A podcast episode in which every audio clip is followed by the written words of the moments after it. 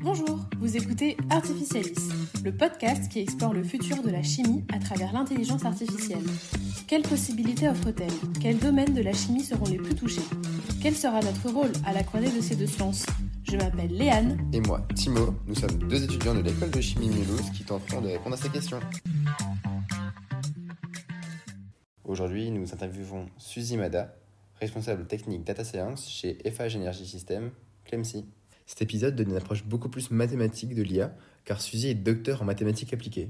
On a beaucoup apprécié discuter avec elle, car nos échanges étaient assez complémentaires de ce que nous avions enregistré pour le premier épisode. D'ailleurs, si vous ne l'avez pas écouté, allez l'écouter. On vous souhaite une bonne écoute et n'hésitez pas à nous dire s'il vous a plu sur Instagram ou LinkedIn, ou avec 5 étoiles sur Apple Podcast par exemple. Bienvenue dans l'épisode 2 de Artificialis. Aujourd'hui, nous avons la chance de pouvoir discuter avec Suzy Mada. Bonjour et merci beaucoup de nous, recevoir dans vos locaux. Euh, bah, du coup, on commence par la première question qu'on pose un peu à tous nos invités. Euh, quel est votre parcours et comment vous êtes arrivé au poste que vous occupez aujourd'hui chez, chez les FAGE euh, Bonjour Liane, bonjour Timon. moi, je, je, suis docteur en mathématiques appliquées. à la base, j'ai pensé que je resterais mathématicienne pour toute ma vie, mais vu le, le, le, développement dans le, le, domaine de l'intelligence artificielle et la data science et euh, les, demandes au niveau des compétences euh, qui, est entre la mathématique, les statistiques et l'informatique. je me suis lancée dans, voilà, dans la data science et il y a cinq ans que je travaille en tant que data scientist. il y a trois ans que j'ai rejoint FH Energy System, Clemcy à Toulouse. Euh, pour, euh, euh, en tant que responsable technique en data science. Et vu que historiquement, Clemcy travaille sur des applications industrielles, donc tout ce qui concerne le, la conception, le déploiement et la maintenance des, des, sites industriels au niveau mécanique ou électrique, c'était très naturel de Clemcy de, de, lancer un laboratoire de l'intelligence artificielle dédié à l'industrie ou ce qu'on appelle maintenant l'industrie 4.0. Donc euh, voilà ma petite histoire et je serai ravie de répondre à vos questions. Super.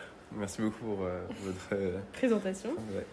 Peut-être que vous pouvez nous parler un peu de, de ce que vous faites, le nombre de collaborateurs, vos objectifs, ce que vous proposez aux industries.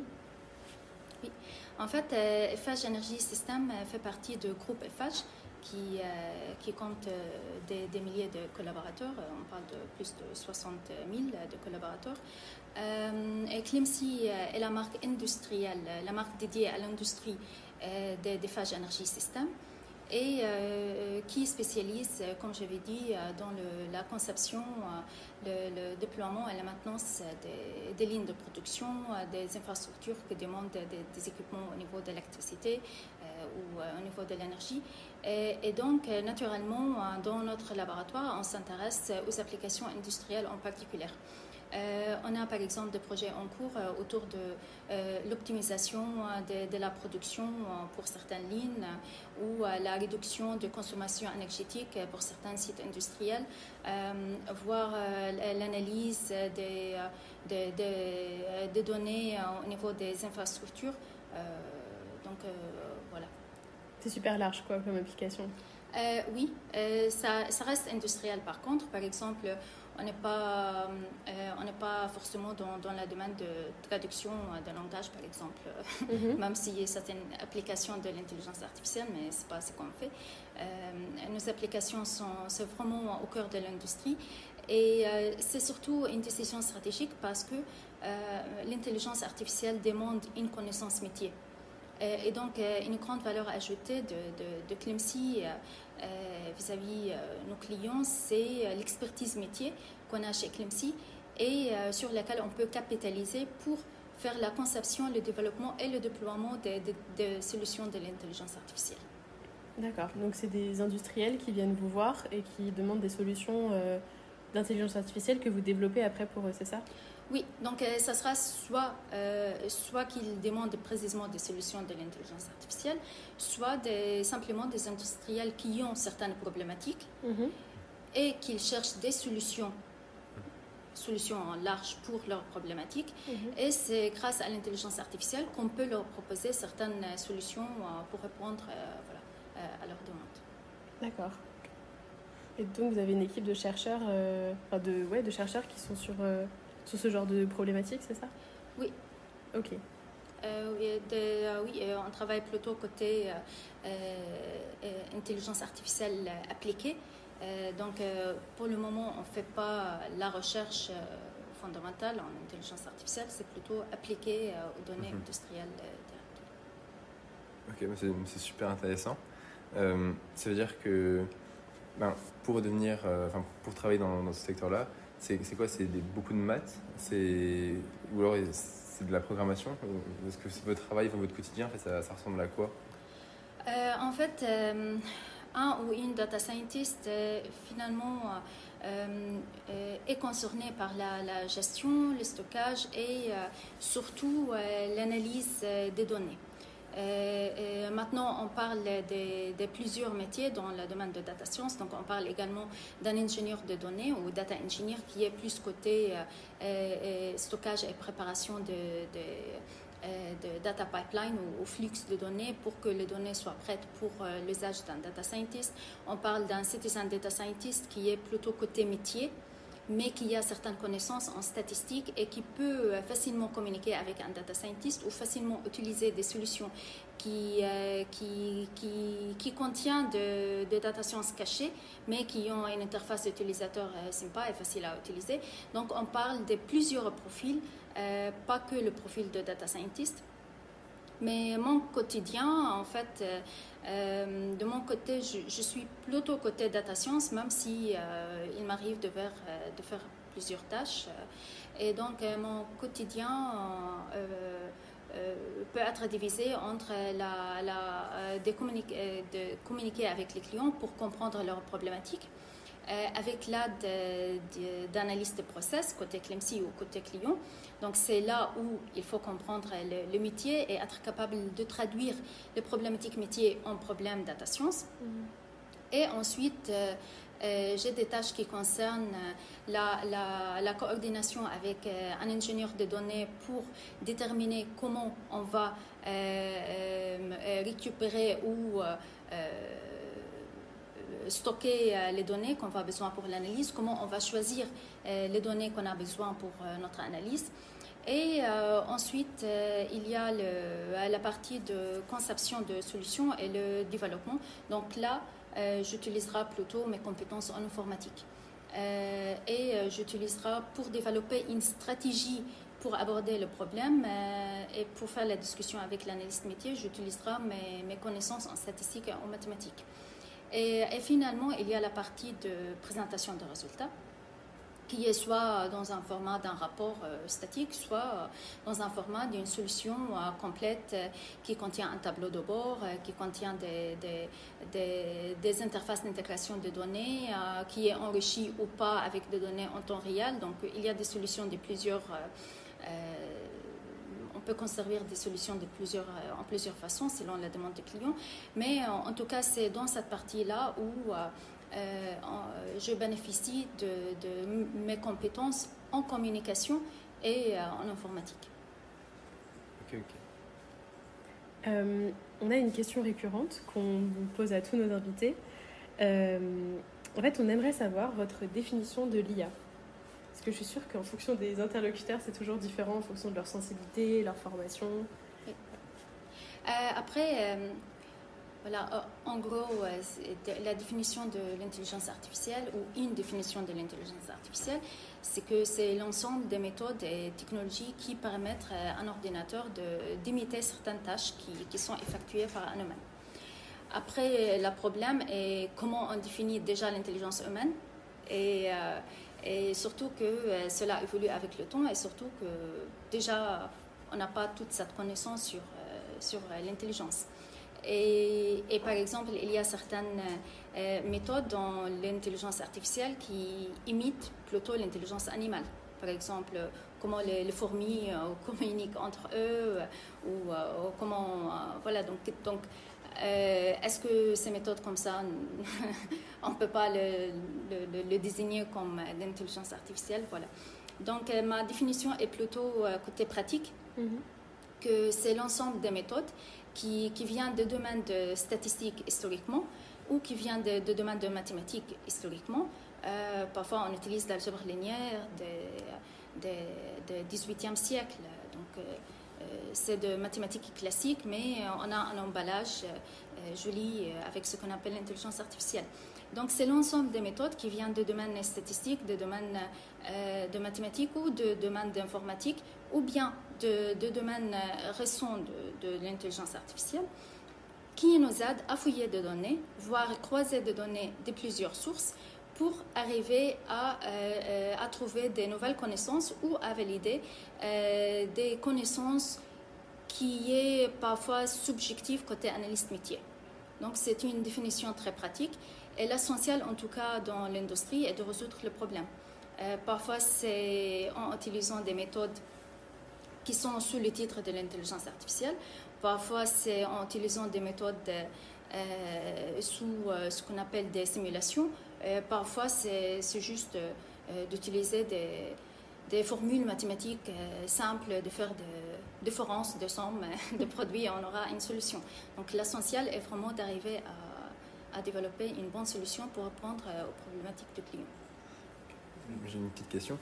Euh, en fait, j'ai l'impression que là, toutes ces solutions d'intelligence artificielle, si on est un peu plus la spécificité, les solutions de machine learning, c'est vraiment des super solutions qui ouvrent la porte à vraiment beaucoup de réponses à pas mal de questions qu'on se posait et ça va aller vraiment beaucoup plus loin dans, l'optimisation. Mais c'est quoi les limites de ça? Enfin, Aujourd'hui, les chercheurs en, en machine learning, ils, travaillent sur quoi et c'est quoi la limite en fait? Parce que euh, Déjà, il y a une, euh, une, première limite très importante au niveau des, des matières euh, premières de l'intelligence artificielle, c'est-à-dire au niveau des données. Donc, il nous faut toujours des données, des données de bonne qualité et des données qui, contiennent des, des, traces de, de phénomènes récurrents. Donc il ne suffit pas d'avoir une instance euh, d'un problème pour être capable d'appliquer l'intelligence artificielle. Euh, bah, on a une blague ici que parfois on demande à un industriel d'avoir plus de casse pour un équipement euh, d'être capable de, de, déduire le problème. Mhm. Donc c'est voilà la première problématique effectivement c'est la disponibilité de données.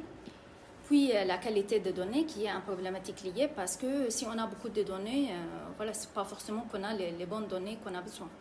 Et euh, puis un autre problème très important, peut-être qui, qui, qui, qui, ne manifeste pas beaucoup, ne se manifeste pas beaucoup dans notre domaine, mais dans beaucoup des autres domaines de l'intelligence artificielle au niveau des données, c'est les billets qui peuvent être cachés dans les données.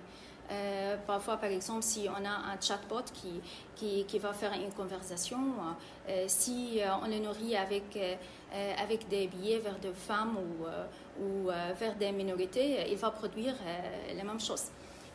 donc, il y a déjà ce problème côté données. Puis, il y a certaines... il reste plein de limitations scientifiques euh, surtout au niveau de euh, ce qu'on appelle des boîtes noires.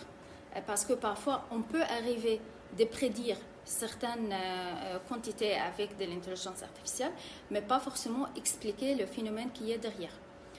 C'est pas pour. je ne parle pas de toutes les méthodes de l'intelligence artificielle. Il y a des méthodes statistiques qui sont transparentes. il y a des autres qui, qui sont basées sur des boîtes noires. Et, cela, par exemple, pose, un grand problème dans l'industrie. Et, euh, notre approche, euh, ou l'approche qu'on essaie d'adopter quand on peut, est euh, de, privilégier des méthodes transparentes qui peuvent nous expliquer pourquoi telle ou telle variable auront une influence sur une variable de sortie, au lieu de dire, voilà, on va juste prédire les variables de sortie et ça sera comme ça l'évolution. Euh, un troisième euh, euh, limitation qui est très concrète dans les entreprises et dans les usines, c'est le financement. Pour, pour monter une équipe, pour adopter des technologies, surtout qu'on parle de plus en plus de technologies open source, mais open source n'est pas forcément gratuit.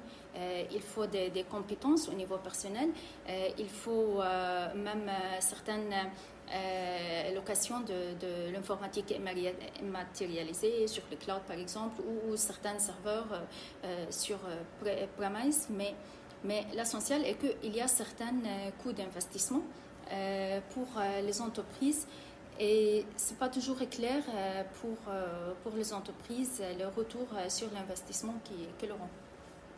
Donc c'est juste pour ces trois, il y a plein d'autres, je peux continuer. il y a par exemple un quatrième qui est très important au niveau réglementaire, mm. surtout dans l'industrie chimique, qu'il euh, qu'il faut être très transparente avec les, les méthodes appliquées et, euh, et ce n'est pas toujours possible avec l'intelligence artificielle.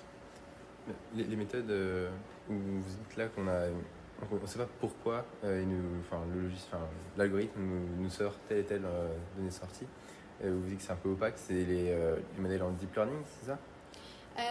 Oui, l'apprentissage profond, le deep learning est un exemple. même s'il existe de plus en plus de méthodes pour ouvrir la boîte noire de deep learning, qu'on peut, après qu'on aura un résultat, on peut effectuer certaines analyses pour essayer de comprendre qu'est-ce qui se passe dedans. Euh, mais voilà, c'est un exemple de, okay. boîtes noires. Euh, par contre, il y a certaines, euh, certaines applications pour lesquelles on n'a pas forcément besoin d'une interprétation. Je, cite un exemple d'une centrale photovoltaïque, centrale photovoltaïque à Cestas, à côté de, de Bordeaux. Il y a un million de panneaux photovoltaïques et euh, une manière pour détecter les défauts euh, sur les panneaux photovoltaïques et, euh, et que un homme passe des, heures, voire des journées devant, en regardant des vidéos prises par des drones pour déterminer quel défaut est localisé sur quel, sur quel panneau photovoltaïque. Alors que notre filiale d'INAI a déployé, par exemple, a utilisé l'apprentissage profond pour faire les détections automatiques.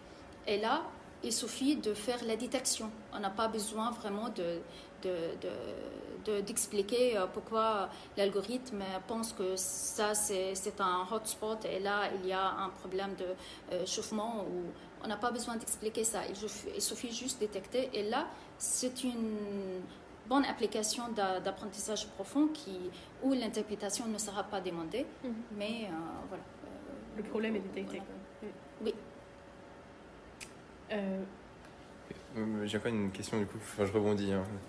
Euh, bah, pour ma part, moi je, je, veux mêler vraiment la chimie et bah, tout ce qui est machine learning et l'intelligence artificielle au sens large dans, ma carrière.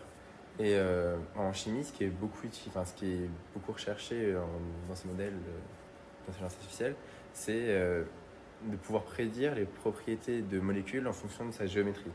C'est-à-dire que ben, on va, on va pouvoir entrer d'une manière, manière ou d'une autre euh, la géométrie de la molécule et comment est-ce qu'elle est constituée. Et euh, nous sortent les propriétés, soit de solubilité ou voilà, des propriétés physiques. Et je ne comprends pas comment, en fait, euh, ça? Quelle, est la suite pour, pour, dans, la, chimie, en fait? Est-ce que j'arrive? À comprendre pour, enfin, une application directe, quoi. Oui, voilà, en, recherche, comment est-ce que, enfin, peut-être que vous qui avez plus euh, l'habitude de ces environnements, est-ce que vous voyez une suite ou, ou non euh, pour euh, répondre à votre question en particulier dans le domaine de chimie, en fait, je, je, je fais tout d'abord la distinction entre la recherche en chimie et la chimie industrielle. Euh, déjà, euh, pour répondre à la partie de recherche, euh, je ne suis pas spécialiste dans, ce domaine de chimie, donc j'ai la culture générale, mais, mais voilà, je, ne peux pas expliquer précisément quelles seront les, les, prochaines évolutions mhm. dans ce domaine-là. Mais juste pour donner un exemple, récemment, DeepMind a publié dans Nature un article qui parle de leur travail autour de de prévision euh, de la distribution des, électrons autour, euh, au sein d'une molécule et comment cela peut aider à euh, déterminer certaines propriétés physiques. donc ça, c'est un exemple. Et là, l'essentiel est qu'il y a déjà des, molécules avec une distribution connue. Et donc, il y a une base de données sur laquelle on peut, on peut faire apprendre certains modèles de l'intelligence artificielle. Et euh, au fur et à mesure, euh, ce modèle va commencer à être autonome dans un certain sens et être capable d'appliquer ces connaissances sur, sur des molécules qui ne sont pas étudiées, étudiées au fond. Maintenant, côté industriel, c'est là où, où Clemcy est, est, beaucoup impliqué. côté industriel, finalement, l'industrie chimique est comme toutes les autres industries. Il y a des problématiques au niveau de maintenance. Il faut arriver à, prévoir les actions de maintenance ni très tôt ni trop tard et optimiser les, calendriers de maintenance. Donc là, l'intelligence artificielle peut aider en fouillant les les, les, opérations de maintenance qui ont été déjà effectuées, leurs résultats et la raison pour effectuer telle ou telle action de maintenance. Euh, donc là, il y a euh, normalement des, données euh, chez n'importe quel industriel au niveau des, opérations de, de maintenance qu'on peut utiliser, soit dématérialisées ou non. Et, et surtout qu'il y a plus en plus des, des demandes que euh, la maintenance prend le moins de temps possible pour ne pas arrêter la production. Euh, autre, un autre cas d'usage dans le domaine industriel, c'est surtout dans la chimie, c'est euh, qu'on utilise plus en plus de computer vision, la vision par l'ordinateur, ou le, vous avez parlé de réseau convolutif ou deep learning, pour l'assurance de qualité, qui est primordiale dans ce domaine. Et l'assurance de qualité euh, peut être effectuée ou plusieurs euh, étapes euh, sur la ligne de production, soit à la fin pour le produit final, le produit final, voir s'il y a certains défauts, soit tout au début ou avoir certaines, certaines matériels par accident sur la ligne de production peut, peut détruire tout un batch en fait. Mhm. Et donc cela va augmenter le déchet et va on va avoir plus de, de coûts. C'est-à-dire que ce serait possible de prévoir avec euh, un petit incident au début de chaîne l'impact euh, en se basant sur ce qui se passait à l'époque. Quoi. Est-ce que ce serait possible de se baser enfin, sur, sur, ces, sur, ces, datas accumulés sur 20 ans on peut, maintenant, on peut savoir, euh, ça, ça correspond à un événement qui s'est passé il y a 17 ans. Et ça aura cet impact. Ouais, voilà. Oui, en fait, ça, c'est encore une autre chose que euh, euh, qui est l'optimisation des, paramètres pour euh, certains process, chercher de bons paramètres. Et parfois, ce qui arrive, est qu'il y a certaines machines ou équipements qui ont, par exemple, 50 paramètres. Mais en pratique, au niveau quotidien, les opérateurs sur le terrain changent seulement 5 ou 10 paramètres. Et donc, euh, on peut poser la question, euh, on peut faire des simulations euh, pour voir les, les, les, résultats des différentes combinaisons de ce paramètre et voir leur, leur influence sur soit la qualité de produit final, soit par exemple sur la, la durée d'un cycle de production, si c'est une production par lot, par batch. Donc, donc il y a effectivement des exemples comme ça. Ah ben, c'est un lien parfait avec un, un ancien stage que j'ai pu faire à Corteva avec Science ou à Sarney, où euh, en fait, c'est vrai qu'on avait tellement de paramètres à un moment que avec un cerveau d'humain, en fait, on ne pouvait plus savoir lequel optimiser pour, euh, vous l'avez dit, hein, réduire le temps de cycle, améliorer le. Moi, c'était la cristallisation que je, travaillais. Et c'est vraiment à ce moment-là que j'ai voulu intégrer euh, enfin, l'IA dans, mon parcours de chimiste. Et c'est peut-être aussi un lien avec une question qu'on pose souvent c'est. Ben, nous, on est du coup une formation vraiment chimie théorique et industriel. Et euh, est-ce que vous, vous pensez que ça a du sens d'intégrer euh, ben, des connaissances de l'intelligence artificielle? Parce que là, comme, quand on en parle, on a l'impression que c'est inévitable, en fait, que le futur de l'industrie, en sens large, hein, qu'elle soit chimique ou pas, euh, passe par l'IA. Et vous, c'est quoi votre, votre, votre ressenti à ça? En fait, chez Clemcy, on dit que, la data science n'est pas euh, n'est pas juste un métier, c'est certes un métier, mais c'est également une culture à diffuser auprès euh, de, de l'ensemble des équipes. Mhm. Euh, déjà pour faire évoluer le, les métiers et pour, pour que n'importe quel opérateur sur le terrain, n'importe quel process métier arrive lui-même à euh, identifier des bons cas d'usage de l'intelligence artificielle qui peut euh, leur faire euh, gagner du temps et le plus important qui peut réduire certaines tâches qui est difficiles, voire même dangereux pour eux. Mhm. Donc, et, et, puis, il y a le, et il y a un, grand rôle que la data science ou l'intelligence artificielle peut jouer dans des usines au niveau de la consommation énergétique et au niveau de réglementation qui est liée à la pollution. Et, et, là, par exemple, on peut imaginer des, des, des capteurs qui, qui peuvent euh, faire monter euh, des données autour de, plusieurs indicateurs de pollution ou consommation d'eau ou de l'énergie euh, dans une usine et des applications de data science derrière qui peuvent donner des alertes autour de, niveaux dangereux. Et, donc là, on voit plus en plus que l'intelligence artificielle devient une partie du quotidien de chaque opérateur. Euh, et, donc, c'est indispensable de euh, qu'il sache ou elle sache qu'est-ce qu'il y a derrière euh, cette technologie. Et, et également de savoir qu'est-ce que l'intelligence artificielle ne peut pas faire. ça, c'est même plus important de qu'est-ce que l'intelligence artificielle peut faire. Finalement, c'est pas euh, c'est pas une boîte noire, euh, une boîte magique euh, mhm. qu'on peut le, le déployer n'importe où. C'est un effort qui demande l'input ou l'avis de, de, plusieurs personnes, y compris les analystes métiers. Donc c'est très important qu'ils sachent que leur la culture de l'intelligence artificielle. Super intéressant parce que Enfin, quand on s'est lancé dans le projet, euh, on s'est. Enfin, moi personnellement, l'intelligence artificielle c'est tout nouveau pour moi. Timo est vachement plus, euh, s'intéresse vachement plus à ça. Et euh, bah, c'est vrai que ça, ça paraît être un, un domaine d'expert, quoi. Et ça, plus la chimie, ça paraît être encore vraiment un, sujet niche.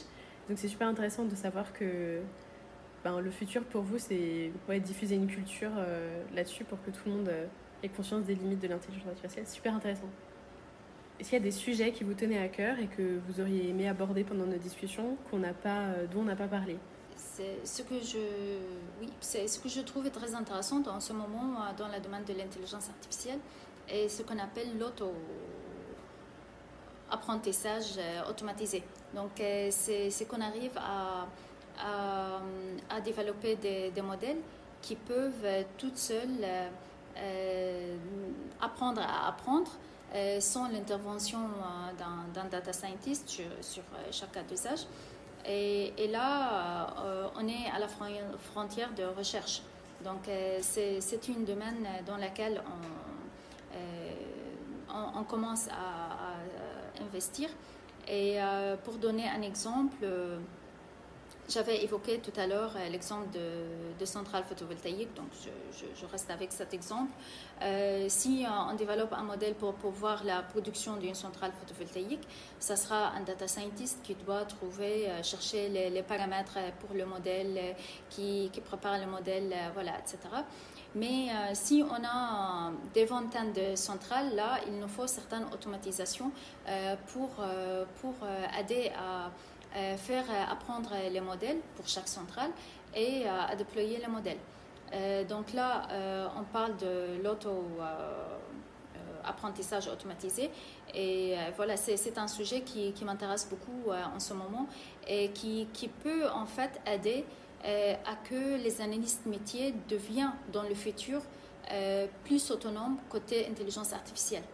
Donc, euh, parce qu'on peut imaginer des modèles comme ça qui seront euh, imbriqués ou, incorporés dans des solutions avec une interface graphique qu'on appelle des solutions pour un citizen data scientist. Et donc, euh, l'analyste métier peut avoir l'accès à ces solutions sans revenir à chaque fois vers un data scientist ou un ingénieur de données pour être capable de, de l'utiliser. Donc, c'est une étape pour démocratiser en plus l'intelligence artificielle en quelque sorte. C'est super intéressant. C'est-à-dire que euh, sur ce genre d'algorithme, on leur donne quoi en data d'entrée? Parce que c'est les data brutes et il fait déjà le travail de data scientist Oui. pour, voilà, bah, pour donner un exemple concret, toujours sur le centrale photovoltaïque, supposons qu'on a, qu'on a des, dizaines de centrales photovoltaïques et pour chaque centrale photovoltaïque, on a le, un, jeu, de données avec la température et la radiance qui joue un rôle important dans l'estimation de production de centrale. D'accord? Et, et, donc, euh, pour développer, pour utiliser l'apprentissage automatique ou l'intelligence artificielle pour développer un seul modèle, c'est que le data scientist fasse normalement et que il prend, euh, il regarde les valeurs des gradients température et la, leur relation avec la production, il fasse une étude et puis euh, il, il essaye de trouver de bons paramètres pour la relation qui, fait le lien, si vous voulez. Euh, une relation très simple est une équation euh, linéaire euh, en mathématiques qui fait le, lien entre la température et la radiance d'un côté et la production de centrale de l'autre côté. Donc ça, c'est l'apprentissage automatique tel qu'on fait, tel qu'on fait aujourd'hui. Maintenant, si on a des dizaines de centrales, au lieu de refaire ce travail à chaque fois, euh, ce qu'on peut utiliser de dire que euh, voilà, pour euh, certains nombres de ces centrales, on va développer des, modèles à la main. Et, comme ça, on va apprendre quels sont les bons paramètres et quel est le, bon modèle qui, qui, peut expliquer la relation entre les radiants et la température d'un côté et la production de l'autre côté. Et donc, c'est avec cette connaissance qu'on peut ensuite développer une autre couche d'automatisation pour le choix des modèles et de ces paramètres et appliquer ça sur euh, ce qui reste euh, comme des centrales. Donc, c'est un apprentissage automatisé sur l'apprentissage automatisé, mhm. si vous voulez. c'est l'optimisation d'un modèle. En fait, c'est un modèle prédéfini, mais qui, avec, euh, on prend la température actuelle, l'exposition au soleil, l'heure, avec des paramètres, enfin, des coefficients sur chacun de ces modèles chacun de ces paramètres, ils optimisent les coefficients. Oui. Bah, ce qui est intéressant dans le domaine industriel est que finalement, euh, il, y a, il y a une science derrière euh, qui est la, la, physique. Et donc, euh, il y a des relations connues déjà entre les différentes variables. Par exemple, on sait déjà que la relation entre les radiance et la production d'une centrale est linéaire. Mhm. Donc, on peut bénéficier de cette connaissance pour faciliter ou pour automatiser euh, le développement d'un modèle sur des autres centrales. Vous voyez, c'est n'est mhm. pas, pas que pour chaque, euh, bon, euh, finalement, pour chaque centrale, il y a certaines particularités, mais c'est pas que pour la plupart des centrales, on va avoir des relations totalement différentes. Il y a toujours cette relation physique qui. bouge pas. Voilà. voilà. Ok, j'ai bien compris ce que vous vouliez dire. ben, on a fini, je crois. Moi, j'ai plus de questions, j'ai encore beaucoup appris. Moi aussi. Ben, du coup, merci beaucoup pour votre temps et nous avoir apporté toutes vos connaissances.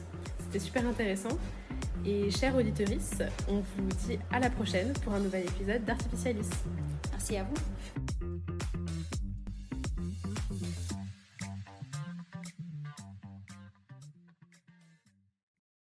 Bonjour, aujourd'hui nous interviewons Suzy Mada, responsable technique Data Science chez Eiffage Energy System, Clemcy.